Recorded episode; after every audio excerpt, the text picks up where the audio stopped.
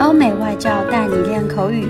本节目由雅思官方合作机构英语同桌 FM 原创出品。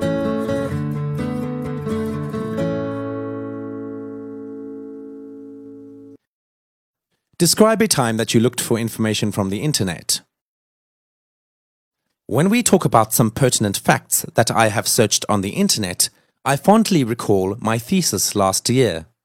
When I was about to graduate in my fourth year, our professor assigned us to do a thesis about my major. One thing that came up to my mind at that time was how to complete it thoroughly and obviously achieve a high mark after the submission.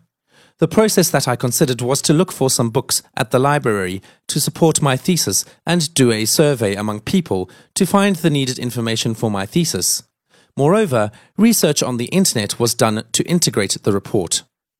Time to time, I visited different websites to gather data to make sure everything was correct. All the websites that I visited were extremely accessible and practical. I felt that I was being spoon fed with all the knowledge that I needed. I could just imagine how the developer had taken his blood, sweat, and tears to create a very useful site for thesis production, even though at my end I really did go the extra mile to fulfill such a task.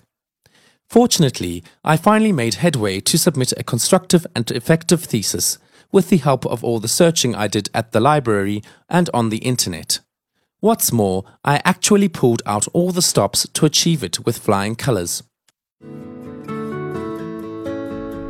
OK，今天的 Part Two 口语话题到此结束。想要免费获取五到八月雅思口语完整题库和口语素材的小伙伴，可以关注我们微信公众号“英语同桌”，回复关键词“口语题库”就可以啦。